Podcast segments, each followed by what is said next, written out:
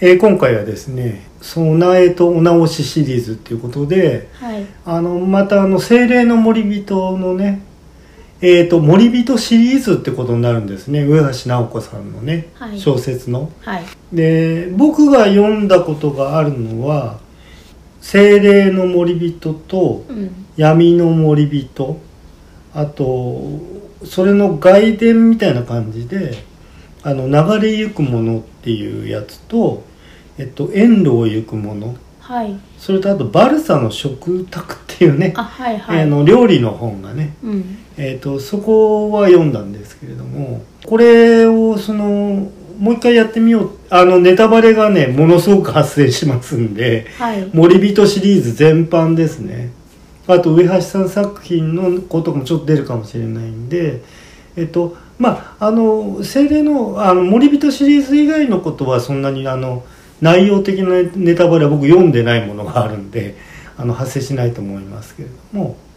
えっと、これを僕そのちょっと撮ってみたいなってあの備えトロンでねあの話してみたいなって思ったきっかけっていうのが、えっと、今あのネットフリックスっていうその配信サービスのところにですね NHK の「大河ファンタジー」みたいな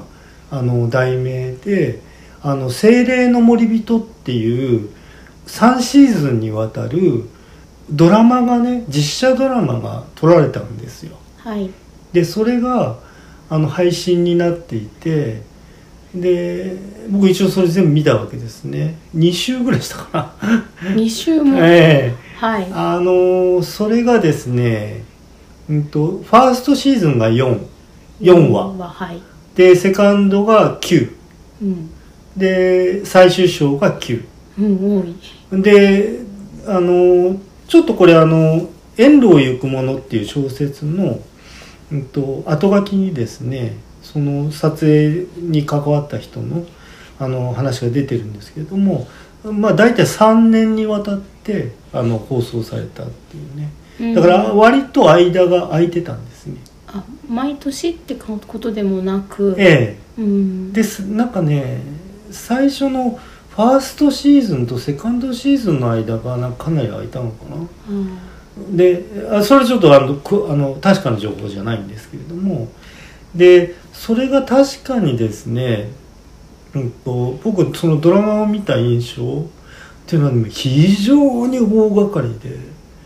でであのアクションシーンももうものすごく豊富ですしあと,、えっと VSF え VFX っていうのかな SFX 特撮効果ええあとセットはい、はいあとロケがあの非常にこう壮大に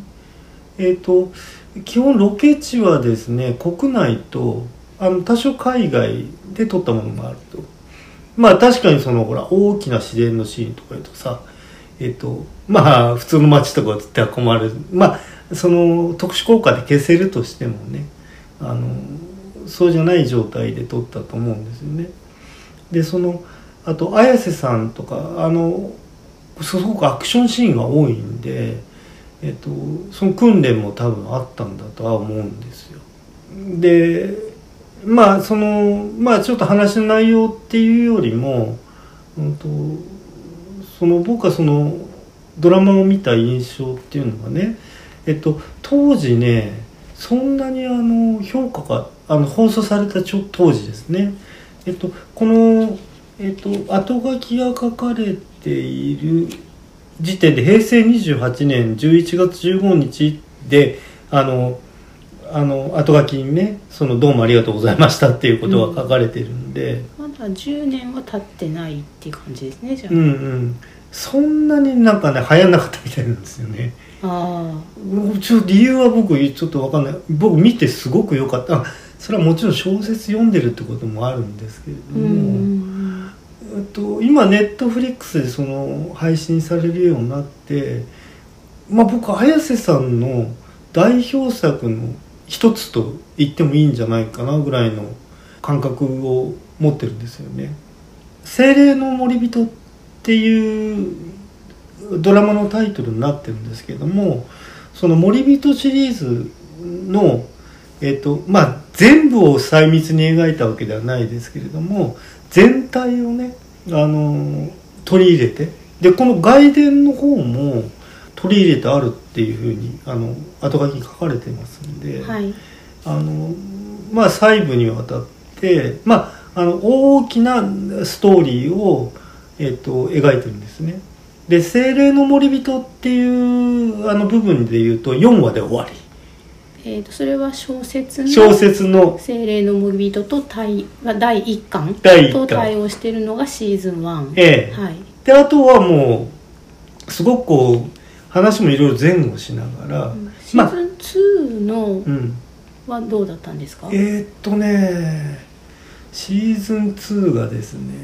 舞台がカンバルなんかもしその小説の「闇のもぎ人うんと同じだとす闇ればの森人の方に行ってるんだったか」なじゃあシーズン2は闇のもでもでも、えー、と9話はシーズン2からもう9話あったんでし9話ですねああうん、じゃあその闇のもぎ人プラスアルファなんですねどこまでだったんだろう、うん、シーズン2の終わりがシーズン2の終わりがぜ僕もちょっとそこら辺がね続けてはっきりしないんですけれどご覧になってえただシーズン3までで、ええそのいわゆる本編の「もぎびと」シリーズの最後の3部作のまでやったわけですえよのね。多分ねあの要するにあの大きに行く攻めてくる国ありますよね、はいはいでその海の向こうから。うん海の向こうから、はいでその王子が、うんえっと、新予報国に攻め入って、えでそれを結局そのねチャグムがはいあの颯爽と凱旋してきて、はいはいあの倒すと、うんうんでそこまで来てますんでねじゃあやっぱり最後まで本当の最後の3部作「はい天と地の」えー、と森人になるんですか森人だったかな旅人どちらだろう、うんうんあのこのシリーズなんか「森人」シリーズって言われてるんですけど、はいその小説のタイトルが「ほにゃららの森人」ってなってるやつと「うんほにゃららの旅人」ってなってるやつがあって「うんうんもぎびと」シリーズは基本的にその綾瀬はるかさんがうんドラマで演じられた、うんえー、と女性でカンバル人で、はいえー、槍の名手で、はいえー、とボディーガードを、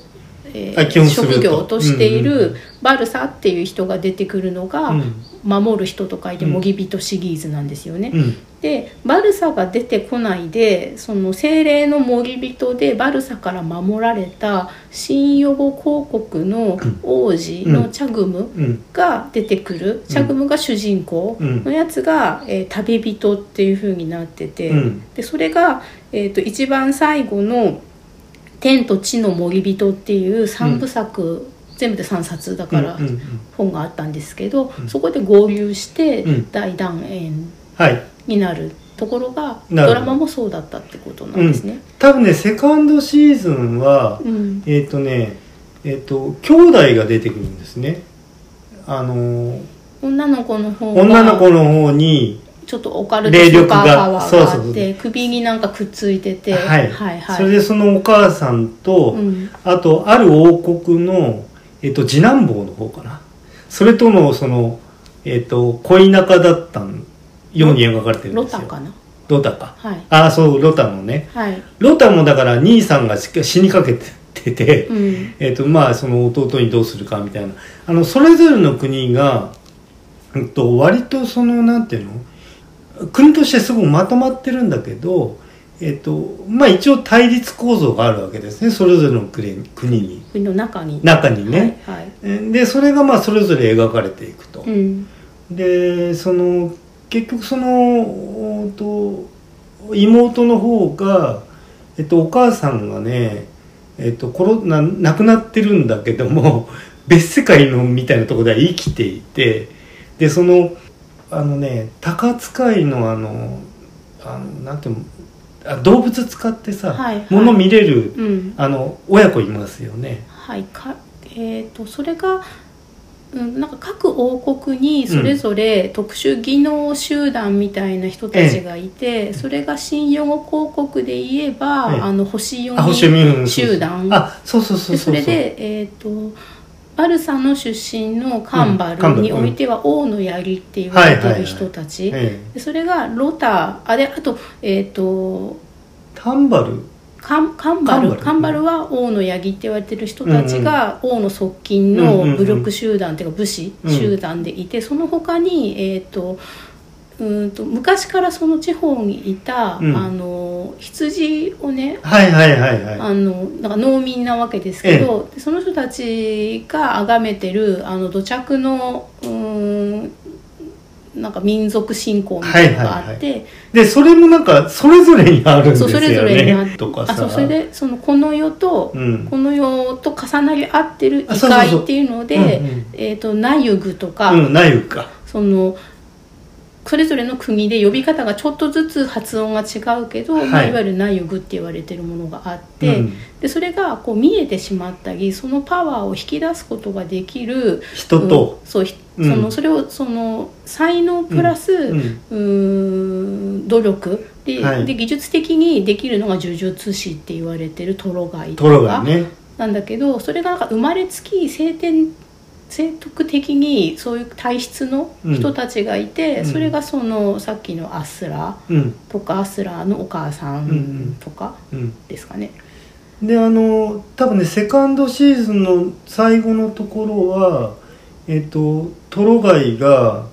えっとその霊力を発揮してあの水がさドワーンとこう来ちゃうそのを逃がすんだよねそれは山の上の方にそれは本当の最後じゃなくてあですか本当の最後はそっちだったうんなんかあそっかそっかそう本当の最後はそっちだうんうんうん、タンダとか があの怪我した後だから、はいはいあそうそうそうう、んうん、僕もうねいいなんていうの記憶が混濁してるんで、はいはいはいうんでほらその後にこの、えっと、外伝読んだりとか、はいはい時で系列がちょっとねそう一応「精霊の森人」と「闇の森人も」あの読み直したんですけれども、はい、もうなんか話がね全然ごっちゃになってっちゃってんだよね。うん、うん、まあえーと,、えー、と一つ一つの小説の中でも、えー、と時系列がすごく前後するし、はいあはのーまあ、そういう入り組み方を楽しむ小説でもあるんですよい、うね。ん、そのなので、うんドラマ化した時うに、ん大河ドラマうん大河ファンタジーとして、えーの枠としてやったのはすごく正しいんですよね、ああはいはい、はい、なんか特定の誰か一人のヒーローの話ではなくてああそうですよね。その複数の国うんうんとその複数の国の中の権力構造とか、うんその民族学的な何かうんっていうのが全部うんとどれがすごいってことじゃなくて、並べられてうんうんそれが複雑にこう関係し合ったり損得でみんな感情で動いたりっていはうドラマうんそのものなのでその「大河」って名前でやったのはとても正しいですね。ええはいそうねであのねただねえっとねわりかしね帝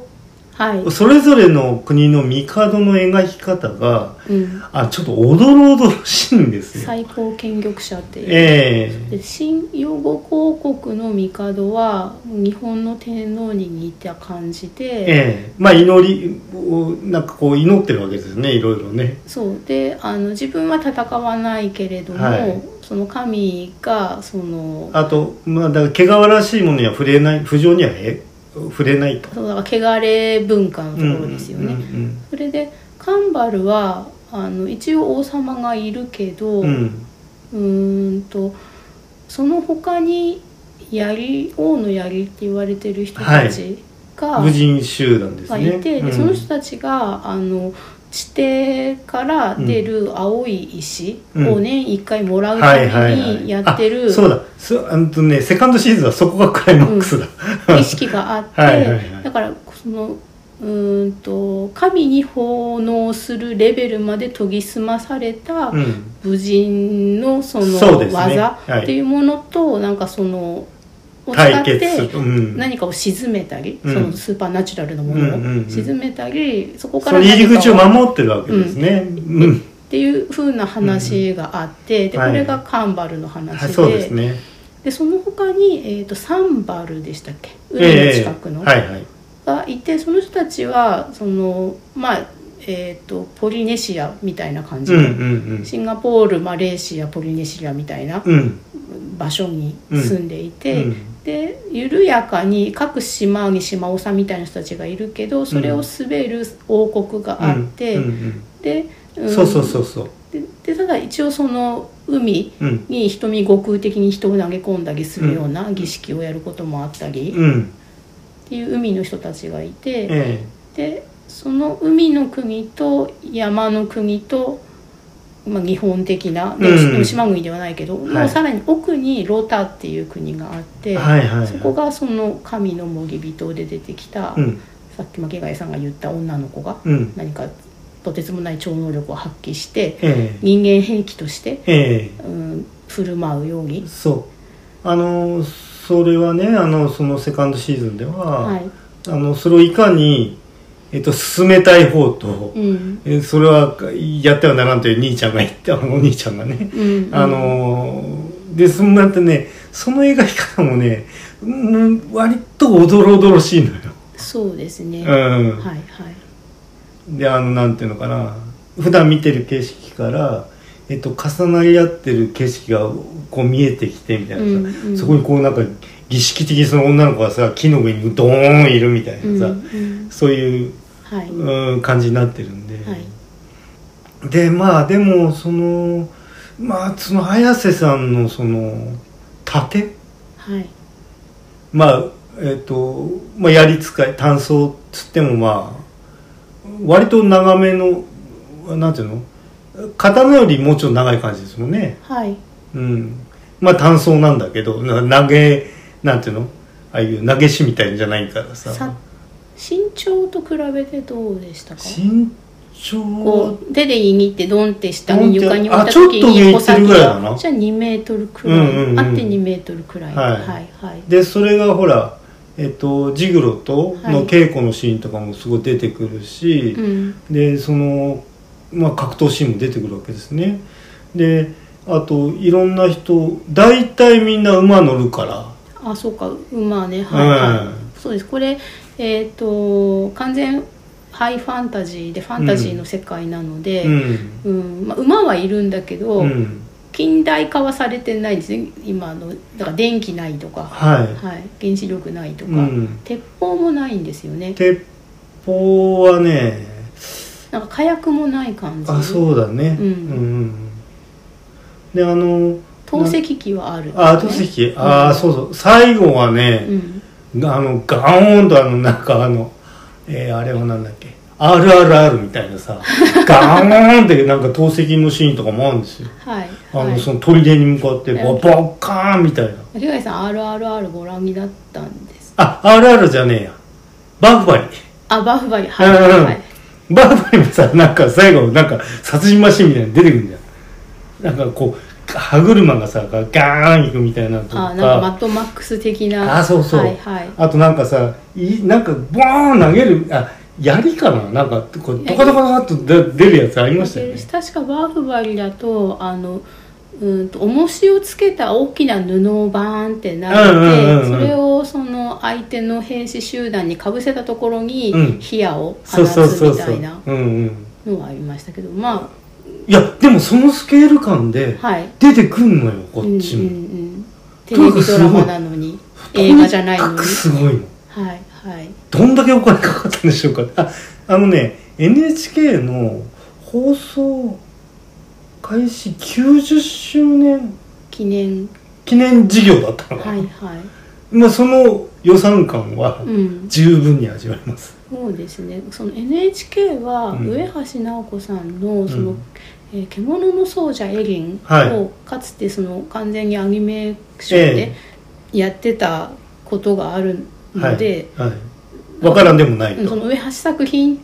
をその、うんビジュアライズするっはていうのは確かにいうんうん辻道はもうついてたんでしょうね。はい、そう、はいでだからあとねえっ、とあれは例えばカンバルの、はい、うんとあやうんと綾瀬はるかじゃねえや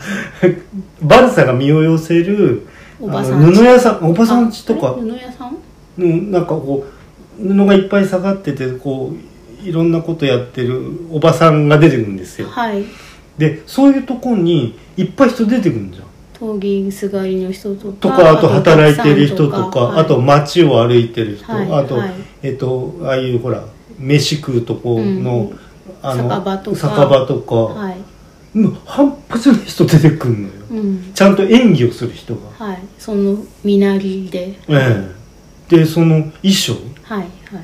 もうなんかもうねもうものすごいんだよただあの一応新用語広告は用語語を話してて、うんカンバルはカンバル語を話していて、うんロタはロタ語なんですよね。ああとね言葉はね統一されてうた、んうんうんうんそこはねそこはあまりに混乱しちゃうからさすがにね、うんその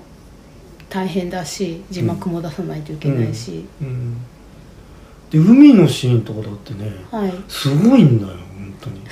当 に本当いや、はいこれどんだけお金かかってんのっていう感じなのよねはいあの今ほらネットフリックス独占アニえアニえドラマとかあるんじゃないはい、あんくらいのスケールなのよ割とうん、まあその経営母体としてはやっぱりうん NHK も同じくらい予算規模あるんでしょうね。うんその全てにおいてではないしその有料で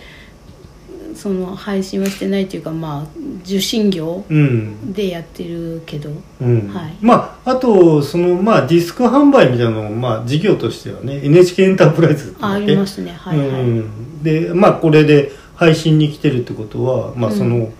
あのバックもあるんでしょうから、でとにかくねあのドラマの冒頭チャグムがちっちゃい頃にはいあの暗殺されかけんじゃん。はいはいああ王にのでお橋父さんかからら橋から落っこっちゃってさ、はいあそこねまるっとねやってますあバッチリーこれはその作品的にもこのうん本当の「模擬人」シリーズの作品の本当の本当の冒頭のそう、つかみは OK っていう部分でうん、それは映像でもそうだったんですね、もうものすごいのはいその川に飛び込んじゃう綾瀬さん綾瀬さんとかさ、はいあバルさんね、は いもう綾瀬さんとか綾瀬バルささんんはあの同一化してるんではいでねえそのだって川の中ジャブジャブ入ってっちゃうんだよ綾瀬さんがはいで川ってさそのあの穏やかな川じゃなくて、うん明らかに急流であろうとういう、んあはれは実際入ってると思うよなんかそういう流れの強いところにい、うんまあ、もちろんねいろんな安全あそう安措全置はし策をた取りながら上ででしょうけど、うんはいはいまあそこから物語スタートするわけですよね、はいうんもうあれはね映像の方が良かったかなうーんそんくらいすごかった、はいうん、ででもああれ精霊の森人って確かこの、うんと、卵がさ、いどうしたこうしたあのあのチャグムからあの出てはいあのそれどうしましょうかっていう話みたいなところで終わってんじゃん確か精霊の森人って、精霊の模擬人は小説の方が小説の精霊の模擬人は、うんえー、と新四国広告うんの王子のチャグムに、うんえーそのナユグの生き物が卵を産みつけて、うんでその卵はあのーカエルと、その秀樹とかにならないように、うん山の中でこう雨雲を作るようなうんものに将来なる、ううんん異界の生き物で、でそれをその、うん、チャングムが体の中で育てて、うんいざ体の外に出る時に美味しいからそれを狙って食べに来る、うんすごい怖い、うんうんあのリアルの世界的にも人を殺すことができるような、うん何かが出てくるからそれからチャグムを守りきってその卵をなんとかその飛ばすっていうの、そう無事に出産させるみたいなう、うん、のが、大概なんか取りつかれて死んじゃうんだったっけあな大んか概ねそのその取りつかれて死ぬのではなくて、うんその卵が帰る時にそあのー卵そうだを狙ってやってくあ怖いなそうるそっちに食われちゃったナリウムの化け物に、うんその卵ごと食べられちゃって、うん寄生された子は死ぬみたいな、ででそのねはいあの最後のシーンみたいなとこも、はいなんかねそうもうなんかあのあーヤンバタノオロチみたいなのさ、はいはいドロロロって出てくるとこもうんちゃんとやってんのよ、ですね日本で言ったら大和のオロチみたいなものだし、うんうんうんギリシャ神話で言ったら多分ヒドラみたいなものだし、うんうんはいはいはいでまあそのバルサとはいなんかた戦ったりなんだか、うん、あなんしなとがからリアルの写しみの世界で生身の、うんうん、チャグムを守りきる戦いもあるし、うんその向こう側のナユグうんの世界にあるその本体うんと戦うっていうその、えー、とタンダうんうんとトロガイの呪術師の人がその異界での戦いもあるし、うん、はいで あのあのタンダがね、はい、東出さんがやってんだ東出なんとかさんっていあうそうなんですか、ええ、だけどちょっとぬぼーっとした感じで随分でもあのまあこういう言い方もなんですけどもうーんとイケメン枠の人がやってるんですねそう、はいでねトロガイがねえっ、と何つったっけなあの人のまあまあそれいい誰でもいいんですけどあのもう特殊メイクとかはねこれだこの人誰みたいなうんうんあの「新仮面ライダー」のコウモリ男級の、はいはい あのなんていうのこう「ああこれ誰誰だこの人」みたいな。あれメラさんとかこの間言ってあたんメでラさんはね、はいあのもう最後の方のあのそのほら小さい民の人はい役で、あそうだったんですうん、出てくるんですよ、ううんうんんうん帝は誰がやってたんですか帝はねチャグムのお父さんチャックのお父さんはね藤原竜也キャストはねそのお人は藤原竜也さんなんですね、ああ悪そええ、悪そうっていうかねう、うんあの演出ですよこの人がそうって言ってんじゃなくて、うん演出がそのもうかなりねサイコっぽいねうんうんなんかもう目がいっちゃってるような感じでね実ってんのよそうですなんかまあ一応荒人神だしうん神がかり的な、そあのえっ、と言動が、う、うん、あのあるのは原作通りだから、うんでそれがあのうまく噛み合ってる時だったらよかったんだけど、うん外圧があってあの外圧にうん現実的に対処しなければ、うん国も民民も滅びるっていう局面で、うんいやうちには神がついててかなんなら神風吹くからはい大はい丈夫みたいな。うん人になってしまうのを、うんその本来であればあのオカルト集団に似たその星嫁博士たちっていうのが、まあ、本当は科学技術集団のた立ち位置にいて、そういうふうにあまりにもエキセントリックな方向に進まないようにするのが星読み博士たちのどうやら役目だったんだけど、そうちょっと悪いことにうんちょうどあのトップの人が、あの具合が悪くなっちゃって、うんうん政治的野心の強い人がうんうんうん前に出てきて、うんでその帝に敗走ですよねみたいに言っちゃうから、んんうんでねえっ、とあえっ、とトロガイは、えっと高島玲子さんですねこれがはいもうよっぽどメイクしないと、ヤマンバの、うんうんこうなんかああみたいな感じになってんのよ、うんうんでも演技がすごくやっぱすごく良くて、はいヒョヒュヒューゴヒョウゴヒューゴヒューゴは鈴木亮平さんねああ、うん、はいはい、はい、まあちょとっとこうがたいがいいんで、うん小説の方って割と小さい頃からあの少年の頃から描かれてますんであのちょっとがたい良すぎる感じすんだよねうんうんそうですね、うんあの外伝の方ですね、はいはい。で、その、もうちょっとまあ話がいっぱい前後しちゃいますけど、はい鈴木亮平さん良かったね。えっ、とヒューゴヒューゴ。はいうん、すっごいかっこよかった。はいで、鈴木亮平亮平さんも、やっぱアクション。はいもう格闘シーンもめちゃめちゃあって、うんうんちょっと父ちゃんのシーンとかも出てきますけどね。えご拷問、うん。はいあれ、小説のこの遠路の森人で出てくる形えの。遠路はねもぎ人じゃないとあ思あう遠路の旅、えー、遠路を行くものはいの方の、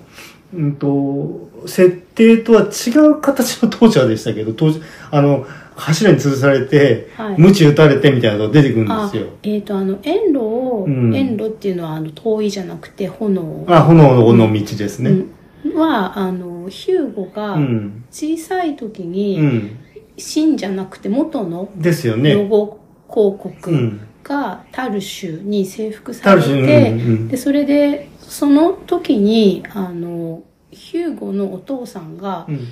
武人階級はいの親衛隊とかの人たちだったから、ええそういう人たちは家族ごと全部あまあ皆殺しなん皆ですよ殺しね。に会うっていうのをまずまあ経験していて、うんでそれをなんとか生き延びて、えー、と出身まがあ数年間ねその親衛隊であるっていうことを親隠衛して隊のその血筋であるってことを隠して、うんえそのタルシュの2人の王子のうちの片方の側近になろうとして出世をあがいてるっていう、うん、あこれが、まあ、RRR にちょっと似てるんですけどあそうなんだ、うん、でねその時にその、あるえっ、とあるえっ、とでそれでただあの、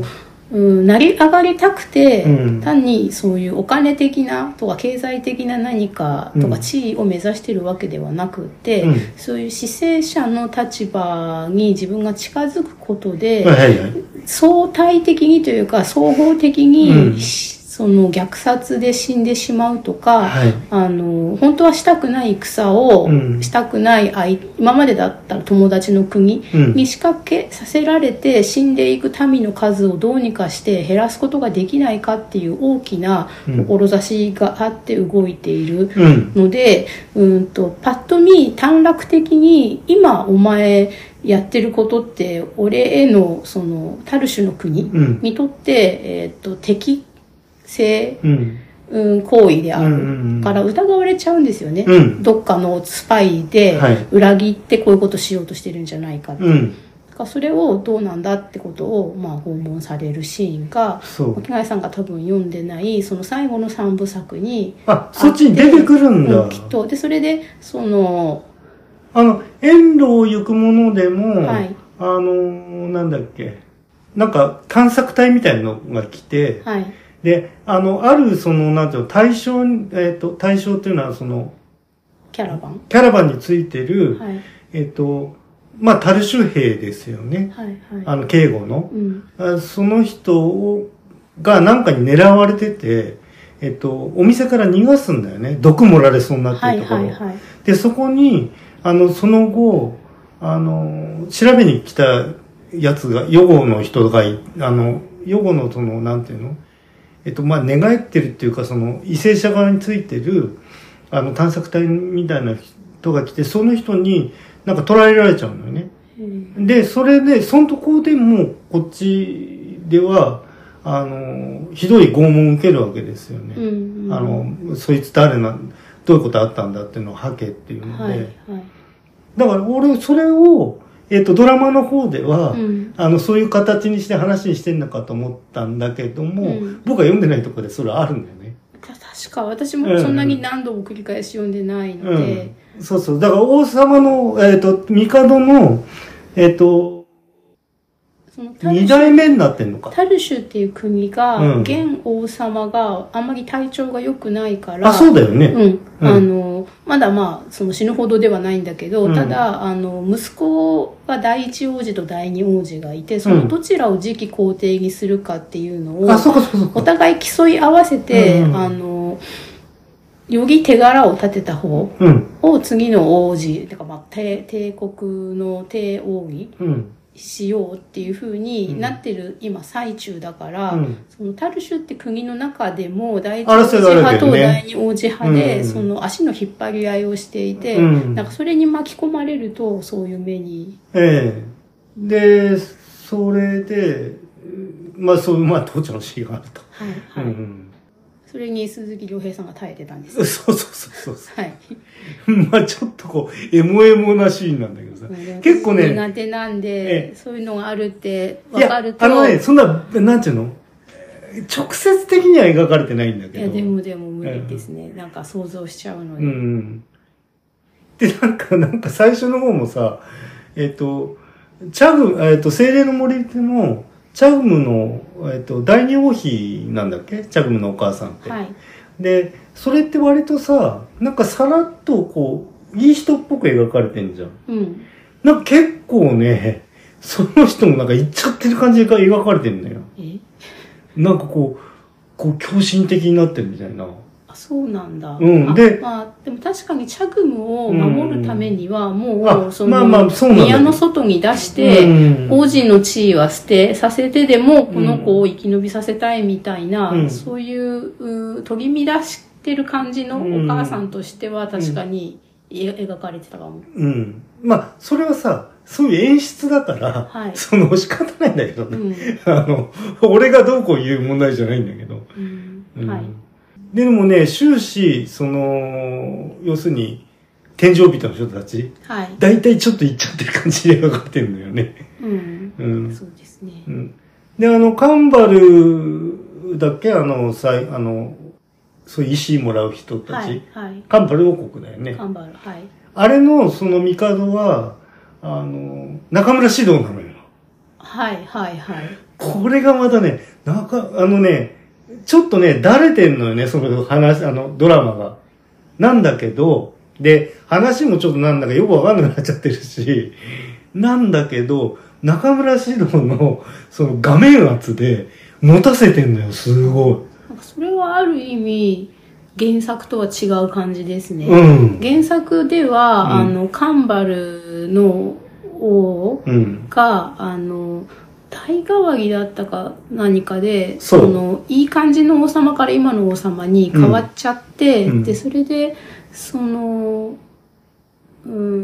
ん、そこに陰謀があって、うん。でその陰謀を知ってるかために、うんバルサのお父さんはうんうん、そうそうそうそうそ暗殺暗さ殺れ,、されてで、バルサにもその魔の手がう。うん。及ぼうとするところを、ジジググロロがが逃連げれて逃げると。うんなんかジグロとバルサのそのさまよいというか放浪がうん国に帰られないし、うん国からはどんどん次の追っ手が来るっていうん。う。うんのを、うその返り討ちにするはっい。ていう生活が続くんだけど、うんやっぱその悪い王様がうん。いるわけなんですね。そう。はいは で、まあ、なんかあのさ、最後あの、なんか、山の神いはい。はい、みたいなところに攻め入るわけよね。な倒すって言って、その中村獅童が。そうなりますね。んなんかあの山の王から年に一回、そう。その友好の印ととししててすごく貴重な青い色の宝石をうんうんもらえるってことになってるんだけど、うん国がもう貧しくなってるから、はいその一回年に一回ちょびっともらうんじゃなくて、うんあそこはあの、えっ、と、カルワンだっけ頑張るカンバルはさ、はいあの、土地がそのあんまり、あの、なんていうの豊かでなくて、濃厚に取れないんだよですね。うんうん、で、あの、なんかその、その、石を、その、宝石を売ることで、はいあのいろんな、穀物を買ったりしてるんだけど、だからその石がもっとたくさん欲しいんですよね。そうそうそうそなんうかそれをその倒してしまえとなるわけもらうんじゃなくて、うんそのどうせ同じ国土の中にあるんだから、うんそれを征服すれば、うんあの好きなだけ自分たちで研ぎたいだけほぎ出せばいいじゃないかみたいな、うんうんうんうんそうで最後の方で死んじゃったジグロが、うんあのあのそうそこ守ってるやりまいやりまいのところに出てくるわけよ、うん、うん、でまあ多分シド倒されちゃうんだけどでも息子がいて、そうそううんで息子にねそう頑張れ息子と、は今度は割と気弱な感じの人なんですよね、うんそうそうそなんかそれが今度うーんとこの「モギビト」シリーズうのん最後の3部作で、そそういう人が国王になっているところに何かをそのうーんと武力同盟というか、うん同盟をその人にもお願いしなければいけないっていう風な、まあ、うん伏線でもあるんだけど、うんうん。そう。あれね、ほんとドラマ良かったのよね。はいもう一回見ようかなと思うぐらいなんだけ3ど週、目、だけどさ、22話で、うんほぼ1時間ずつだから、まあ、丸一はい日 そうずっと続けてみてももうね、長期のお休みがあったらそう。あと、なんだ、もう、あの、ダウンロードしちゃって、スマホで長女を見ようかなとかあね。あこれ DVD とかブルーレイのボックスにはなってないんですかねあ、ブルーレイボックスはああると思いますよ、多う分。んうん。だってもったいないもん。出さなかったら。はいで、まあ今現代出した。うん出てるとは思いますけどね。はいもうでも結構お値段するんじゃないかと思いますけど。うーんまあそうですね、うん24 22話かな22話、うんまあそのいわゆる24のシーズンごとのうんボックスくらいになるってことですよね、あとねなんかドラマガイドブックみたいのがあるみたいなんだね俺それは買おうかなと思ったんだよ一瞬あそれあるといいかもしれないですね、うん人物相関図とかそはい、ううんまあまあそういうふうになってるわけなんですよ、じゃあなんか小説はうんとびとび最初と最後っていうか最後は読んでなくて最初の2冊とうんこの外伝うん、は読まれて間はドラマでそうそう保管した保と管してでもなんか大ファンにうなってらっしゃんるそうなんですよ何がそんなにすごく良かったんですかドラマ私はあの小説版しか知らないのでその小説の方でハマって好きうなんんですけど、とねドラマはねやっぱそのジグロはい菊川吉川浩司がジグロやってんですけど、はいあの割と最初に死んじゃうんだよねそうですねその精霊の模擬人の時点ではもうなくなってますよね、うん。で、そこを、あの、まあ、小説の方も多少そうになってますけど、いろいろ回想するんだよね、バルさんがね。うんうん、で、あの、この時こういうことあったうんみたいな、あの、その作りはすっごい良かったね。ジグロがこう、なんちゅうのかな。ジグロも主人公の一人であるみたいな感じよね、まあまあそうですね、うんはい、はい、主要人物ですうね、ん、それはほら割となんか王様があって帝がっていうよりもその中の人物としてはいジグロとバルサの物語っていう作りがいいと思う、でタンダはやっぱねちょっとやっぱ最後こう気の毒でさ うんうんでそこも結構描かれるのよあの最後の方でさタンダーが怪我しちゃって、はいはい、パンダはその最後のさ、うんえっ、と本編のうん最終う話、ん最終話っていうか最終の3冊3部作の中で、、えっ、とパンダが住んでる村うんうに、んあの何人出せっていうふうに徴兵そう、徴兵を組んでがね。やってきて、でタンダの家族がくじを引いて、うんタンダよりちょっと若い弟結婚してて子供も生まれたばっかりみたいな人がくじに当たっちゃってそれで一族の人がまあ悪いけど代わりにお前行ってくんないかみたいなことでうん。でそれで行きたくもないしうんそもそもなんかその何かを着続けたりすることがもともと性格的にできなくて呪術師うん見習いになってるタンダがその戦争に徴兵されてうん行くことになっちゃうんですよね。うんで。それで行った先で、うんそのうーんい向こうは、うんあの敵国の人っていうのは職業的軍人が来てるわけだから、うんもうあの草刈り場っていうふうに小説の本編にも書いてありましたけど、うん。まあみんなすごい怪我したり、うん。いいように要するになんか人の盾みたいなことされちゃってるそわうけだそようね。そうそれに行きたくないけど行って、うん逃げようとすれば味方の正規軍の人に殺されるっていうようなうん。状態で、うん。で大きな怪我しちゃうんですよねタンダもそう。うん。でもあとね、やっぱりその、なんていうのあれ、国の異性の仕方、あはいの人の支配の仕方みたいのも、うんこっちはこうやってます、こっちはこうやってますと。うんで、その四国って枝の国って書いてありましたけど、はいはいその統治の仕方とかうね。んうん、と、ああ、なるほどね。なまあ、今もそういうことありますよね、うんみたいな。うん。だからやっぱ上橋さんのその設定のうんね、うんストーリー立て、はい、えーが支えてますけどね、うんあの、リアリティラインとしてね。うんううんんかっこいい人の描き方がでもなんかだんだんいろんなバリエーションがあるんだけど、うんまあ、タンダももちろんあの、うんいい人でかっこよくて、うん。バルサがすごいタンダのこと大事うん。なんだけど、うんその武人階級の人のかっこよさみたいなうん例えば、ううんーんとさっきの、えー、と小さい時のバルサを連れて逃げてくれるうん王の槍の中で一番腕が立つジグロうん。が実はこういうバックグラウンドでこういう隠れた面もあるうん。その人物なんですよっていうジグロの描写だったり、それからそのヒューゴうん。が小さい時こんな感じで、うんで、まあ、外伝の中でだけどこういうふうに育ってう、んで最終的にこういう人に今なってるっていうこととか、うんまあそのチャグムもうん政治家としてとても有能な、うんなんかねチャグムねあそう成長っぷりね。チャグムがねやっぱねあの凱旋して助けに来るとこはすっごい良かったはいはいはい。うんその他のうん国のそう取りまとめて、うん、そうそうなんかねそこにやっぱねドーンとかなんかね 打ち込んできたりするのうんよ、うんん、うん、でさまあ来て、援軍うん、て今倒まあそれで倒一発で倒すんだけど、あとチャグムの、えー、とお母さん方のおじいちゃんとかね、うんうんうんうん、うん、か海軍のトップの人、はいはいはいあ海軍型のトップの人うねん、なんか技能姫カマチャグムのお母さんのお父さん、うん、あの人ねは途中ね船あのなんだっけチャグムが乗ってた船はいはい、が襲われて、うん、で、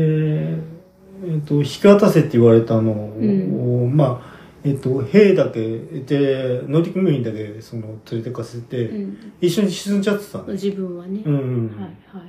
それはねイブ・マサト、アイブマサ ト、はうん、いうん、で最後なんかねわーっとこうなんていうの光る虫なんだあれ虫が見えてんのかななんかおなんかわーっといく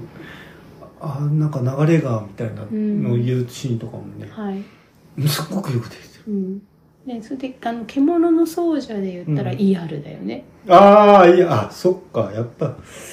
あの冬の子たちのような人たちね。ジグロとねうんうんはいうんうん。ジグロはね、キッカーさんね、なんか途中なんか怪我してたらしいんだよね。あそううんでもなんかあの盾やってんのうん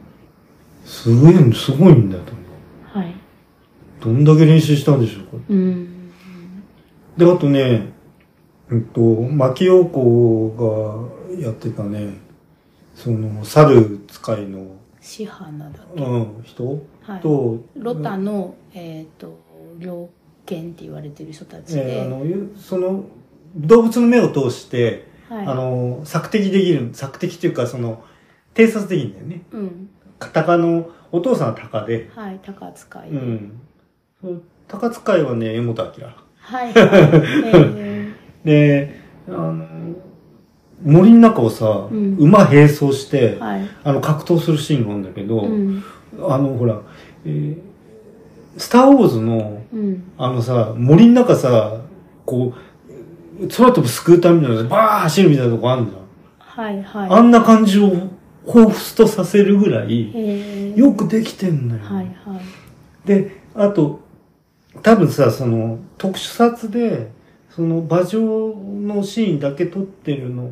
部分もあるんだろうけど、そこをさ、最初それで映してて、えっと、だんだんさ、馬の下の方まで来て、本当に走らせてるっていう風に見えるっていうね。うんうんうん実はあのこれは合成か、うんなんかなって思ったら本当に乗ってるっていううん、その驚きとかさ、はいだから並走して撮ってるカメラの人もすごいってことなんですよねその絵があるってことはうーんあどういうふうに作ってるのかもう今の技術ってわかんないんだけどさ、うんまあだからとにかくそのじゃあ合成で作るとしてもあのなんていうのそういう技術があるってことじゃな、はいいだから実際に撮るのとうん合成も別にタダでできるわけではなそういそうのそうそうで役者さんが怪我しないっていうメリットはあるにしても、だうん、からなんだっけあの猿の惑星の新あしーい、リメイクの方、うんうん最近やってたやつはやっぱりその猿たちがうん馬に乗ってはいはいはいっていうシーンがあるあのあで、るんだでもそれはなんかフル CG らしいとかああなっるほど、ね、てなると、ああとかうんそうそうでちょうどさ「新仮面ライダー」見た後ではい見てたんでうん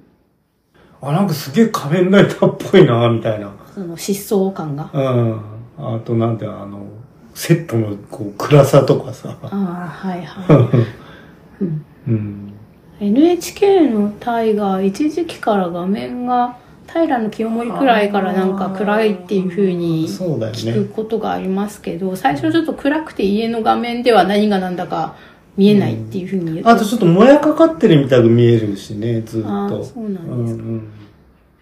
そうあれはだから4なんていうのああいうの 4K?4K になってからなんかなのテ前レにビ見やったたっらけ違うのかないやどうかなうん、 そうですか。でも要するに見えすぎないようにしてる何かなんだよねシャあのシャドウかけてるみたいな、うん。多分はい。あのくっきり映りすぎるとっていうことだとは思う、うん。いつの時かねパタッと変わったんだよなんかうんそういう撮影のはあ他のドラマとかでもそういですけど、うんうん NHK に限らずね、まあ、最初にやった人うは、ん独創的というか、すごいってみんなが思ったんでしょうね。まあねう、ん。なんか、その、何もかも全部見え見えうんだと、ううんん、散漫になっちゃうし、はないんかそれをその、レンブラント的な感じで、絵画でいんう、んここ、あ明かりが当たってるところ以外はもうベタ黒みたいなうんうんうんのをやって、あ、これいいじゃんって言って、みんながやってるんじゃないのかしら。うんなんかあのあれですよね昔のそのじゃあ例えば「水戸黄門」みたいな時代劇みたいなやつのテレビドラマでも、はい。えっとフィルム撮影してるやつと,、えっとビデオ撮影見たくなった時にさなんか妙ななんかこうそのフィルムの方がなんか実物っぽくって、えっと新しい技術で撮影した方がなんかすっごい嘘っぽいみたいなさ、うん。になったことがあるんだよね。はい。俺の感覚だけど。はい。はい。まあ慣れちまえばどっちも大丈夫ってことなんだろうけど。うん。まあ、その、よく日本のセルアニメうで、ん。えっ、と、はいはい。背景と、うんまあ、日本語にも限とかに限らず、あうんの、セル画で描いてた頃のうんアニメって、うんその背景は背景で、んその中で動くようになってるものは、うんあからさまにちょっと色とかが違うっていう かそうトーンとかが違って、はいはいうんこの石落ちるってわかるとか、うんこれ動くってわかる、うんみたいな感じで揃えるのは難しいですよねやっぱ画面の中のものを、うんその当然そのドキュメンタリーでロケで撮ってるわけではないから、小道具とか大道具、うんがあると、うんその一個だけ出来が良くてもダメで、うん全体的に揃ってないとなんか、うんあかあからさまになんうかんこう違和感が出ちゃったりするでしょうし、うん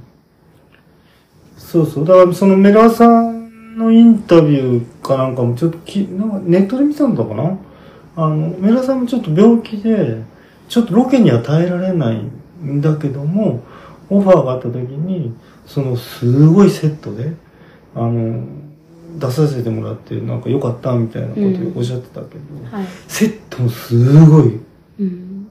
あの、実際作ってるものがあるんだと思うんですよ、いろいろ。はい、あの、例えば星読みのあの、子が閉じられて、あの、幽閉されてる牢とか、はあのね、すっごいよくできてるのよね。こうなんか古い書物とかさ、い、うん、いっぱいあるようなとことか。はい、はい、あ、で、残念ながらですね、えっと、星読みの一番トップの人なんて言ってたっけえっ、とトップというか見習いで主人公格の人はシュガーとあかそういう名前あだうん。あの、そのトップの人、一番あのえ偉い偉い人人はいが途中で亡くなったんですよね、あ2ーシーズン目で、あそうですかでも原作でも、うんあの亡くなってましたけどねあそうなんだうんまあ、ちょっとその俳優さんが亡くなった話とそのつなげたくないんだけど、あ本当、うん、あの原作でも、あのー星読み博士の、うんえー、七井だかがあ七井なんかそうい七う井感じの名前の人が、あの本来はあのい帝をうん諌められるとしたらその人しかいないのに、うん急に倒れて意識が戻んなくなっちゃって。うんその物語の中の話ね、はいはいでそれで結局、えー、と聖堂師うんの次の聖堂師になるためのあ聖堂師見習いうんが3人いて、うんでその3人のうちの1人がシュガでもう1人がその、えー、と第3妃うん第うん3うんうん妃子供でチャグムの弟をうん産んでるお母さうんん方のなんか縁故の人で、あそうなのか、まあ、縁故つながりの人うんでだからそっち推しなんですよチャグム推しじゃなくはて。いはいはいああそっかそっか、うん、で結局そこで帝を諌めるんじゃなくて、うんイケイケどんどんになっちゃって、ああそうだそうだうんうんうんああそっかそっかじゃああれはただその精霊の森人の頃にはうん生きてて、うんうんうんでそれでそのシュガとその他の2人を見習いとして3人指名して、ああはいはいはいはいお前たちもその誰がだかららねみたいああな、ああああそうそうそんでそのシュガのライバルってなんか嫌なやつそう嫌な人嫌なやつもどうしちゃったかなって最後救うんだよ救われてんだよねえーだから、まあ、そこも良かったかな、うんなんかね、もうなんか断崖絶壁とこみたく 追い込まれちゃってんだけど、んなんか助かんだよね。なんかその原作ではもしかしたら帝と運命を共にしてるからあ、してるかもしれない。その最後、うんあの結局そのうんうんうん。信用広告は、うん、リリアルの現実の世界はその海の向こううんうのん大国が侵略してきてるっていうう、ん侵略に合ってるんだけど、うんその他にそのナユグっていう向こうの世界のはいはい。季節が今まさに反転しようとしてあて。そうそうそうでそそのせいで、うんあのえー、とたくさんお米が取れたり、うんうんうん家畜が生まれたりとかしていいこともあるんだけど、う。ううんーんと気候が変わって、はいはい温暖化みたくなってて、はいうんそのせいでうーんうーんと新日本広告の都がある後ろにある山脈の,、その雪解け水が、うんいつもよりどっさり、はいまあ陸の津波的にやってくるってこ公と開がしますと。分かってそれを、それも止めなきゃとかみんなを避難させなきゃいけそないうそうそうそうっ。ていう時に、うん帝はでも自分は神が守ってくれるはずだから、都を捨てずにこのまま都にうんとどまるっていう確か選択肢をして、うんで。その時に多分聖同士も、ね、都帝推しだから、うん一。緒にいたんじゃないかと思うけどうね。ん。それがね、うんで、結局ね、その、帝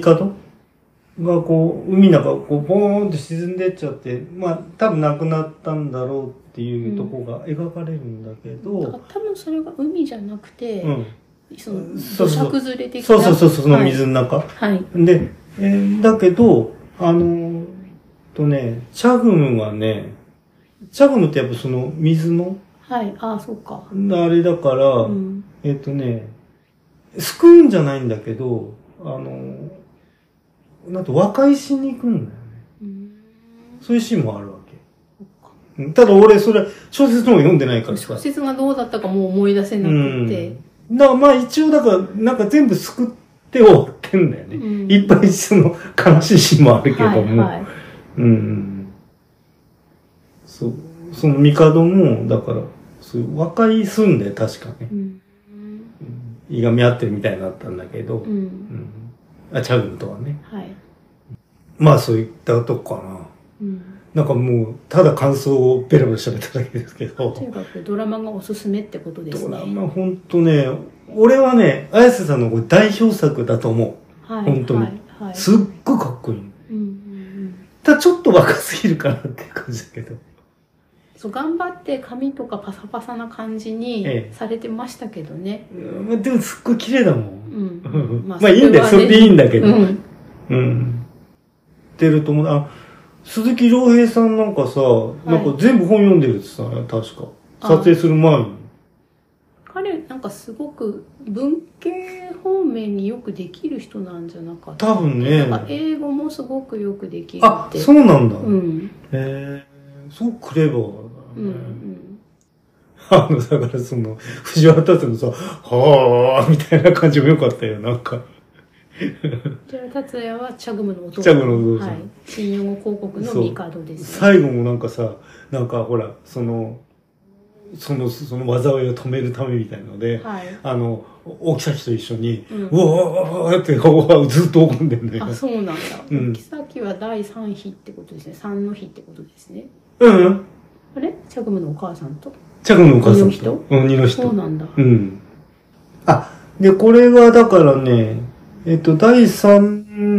の日のところで、えっと、そその、いきさつがちょっと、その、表現がどうのこうのとかので、R してなのね。あそうなんだ。うん、多分。う。うんん。なんていうの、性暴力みたいな。ああ、そうなんだ。うん。まあ、そんなでもなかったんだけそど。んなシーン原作にあったかなと。うん。うん。まあまあそう本当本当余談中の余談ですね別にそんなこと全然あの本当に感じたわけじゃないんですさ俺がさ、うんまあメラさん本当良かったんだ合ってたすごいうんなんかほんのちょびっとしか出てこないんだけどはいこの味のうーわーっとこう引き込まれる感じはいはい、世界観世界そのメラさんの世界に、うん、うん、歌は何か歌歌う歌う歌うわない、ううんん、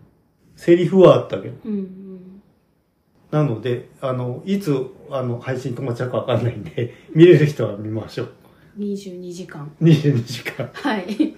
いや、俺はね、うあん、の、損させません。はいはいまあまあ最初辛くても。はいうん。で今回これのお直しを巻貝さんと、んはいその話してみましょうかっていうふうなことをえ言われて、え。はい。で、まあ、私一応原作のその本編と、はいあと外伝の短編集2冊はい。は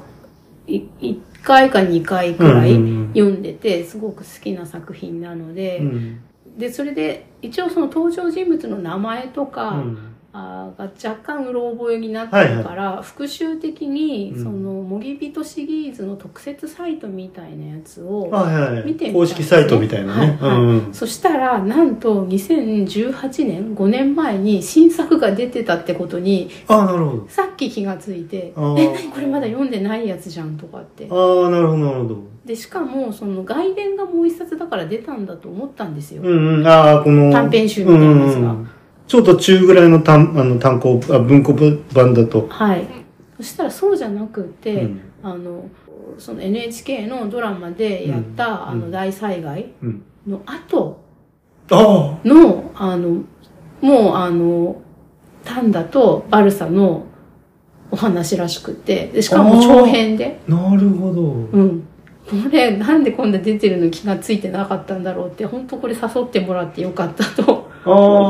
あそこはまたあの今度バルサとの物語として、はい。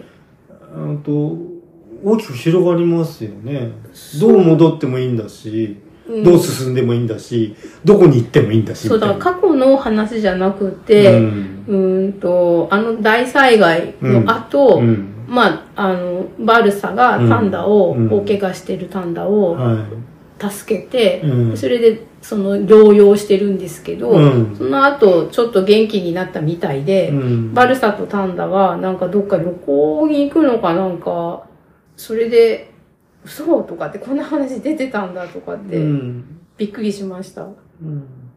まあ、タンダは死にそうになっちゃうんだよねほとんどそうまあもうし、はい死んじゃうよねあれうでんバルサがいろいろやってくんなかったら、うんえっ、とね「風とゆくもの」っていうああんだからまあ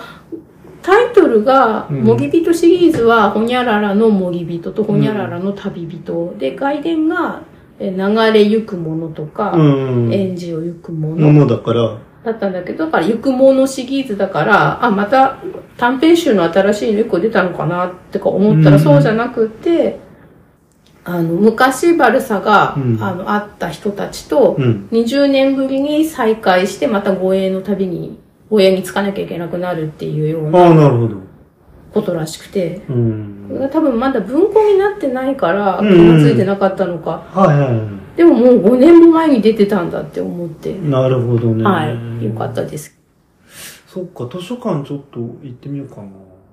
うん、まあ巻貝さんはできたら、な。うん。あのうんと途中のああ、そこ読んだ方がいいと。今、えっと精霊とうん闇をやめしか読んでて、ない。うん。その途中に夢神、はいはいはい。あとえっ、となんだっけな掃除うん。海海の方の話があるんですけど、うんそこは飛ばしてでも、あの最後のああ、神の三部作、うん、ああ、はいはい三部は作は読むといいのかい。ななるほっどて。うん。そのヒューゴかっこいいんでああ、なるほどねう。あ、そう、ドラマはね、ヒューゴね、大活躍でしたよ、それ。はいはいまあその原作でも大活躍してるうので、ん。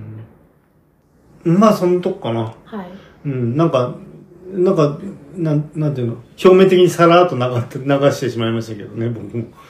うん。でも、ドラマ良かったの、ぜひね、うん本当見てほしいです。はいはうんい、ということでね、はいではお疲れ様でした。はい